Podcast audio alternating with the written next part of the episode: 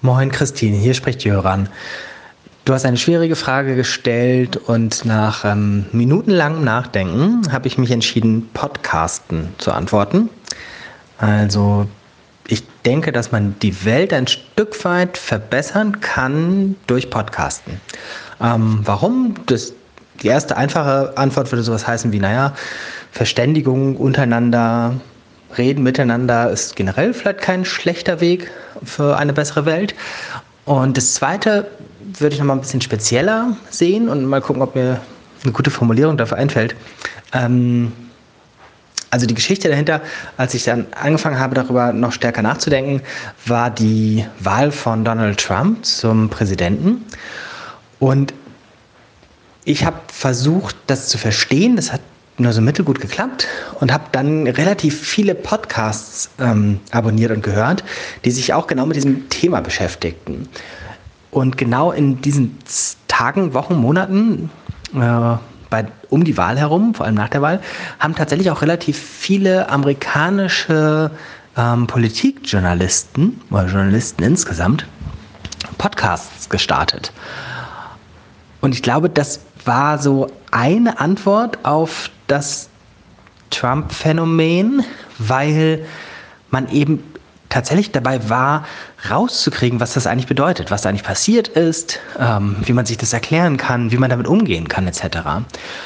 Und Podcasts scheinen dabei ein hilfreiches Mittel zu sein, weil man mit mehreren Leuten gemeinsam darüber sprechen kann und das gemeinsam beim Sprechen sozusagen auch ein Stück weit rausfinden kann.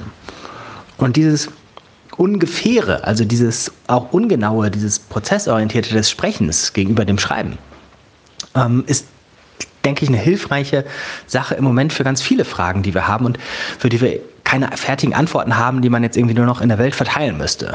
Also wir haben ja ganz viele große Fragen, vor denen wir stehen, um, ob gesamtgesellschaftlich auf der ganzen Welt oder vielleicht auch klein, jeder für sich, ähm, wo eben die Frage richtig beantwortet werden muss, im Sinne von, man muss die Antwort erstmal rauskriegen, man muss sie erstmal rausfinden, man muss sie erstmal gestalten.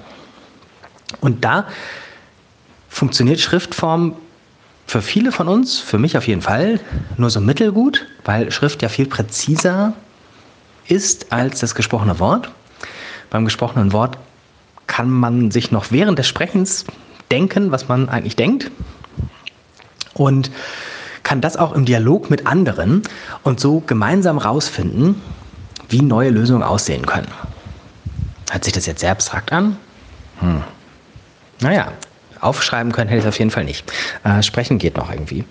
Also dieses ähm, gemeinsam Sachen rausfinden, vielleicht auch ein Stück weit gemeinsam Sachen aushandeln, ähm, hilft stärker als das Schriftliche, wenn es darum geht, Welt nicht nur zu beschreiben, sondern auch zu verstehen und neue Erklärungen und auch neue Gestaltungen von Welt zu schaffen.